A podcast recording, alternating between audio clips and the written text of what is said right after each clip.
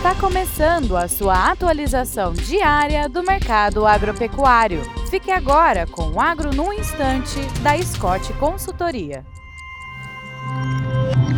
Olá, estamos aqui para mais um Agro no Instante. Meu nome é Alcides Torres, eu sou engenheiro agrônomo e analista de mercado da Scott Consultoria. E o nosso papo hoje é o açúcar e o etanol, né? Em setembro, a cotação do açúcar cristal branco subiu 8,6% comparado a agosto. E o preço médio da saca de 50 quilos foi para R$ 146,93. A alta ocorreu porque está mais atrativo produzir açúcar do que produzir etanol. Está né? Tá mais atraente para o usineiro.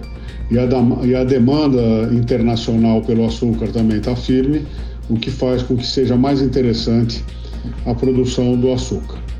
A expectativa para a safra 2023-2024 é de que 40,89 milhões de toneladas de açúcar sejam produzidas. Isso é um volume 11,1% maior comparado à safra 22-23. É isso aí, desejo bons negócios, boa saúde a todos e até amanhã.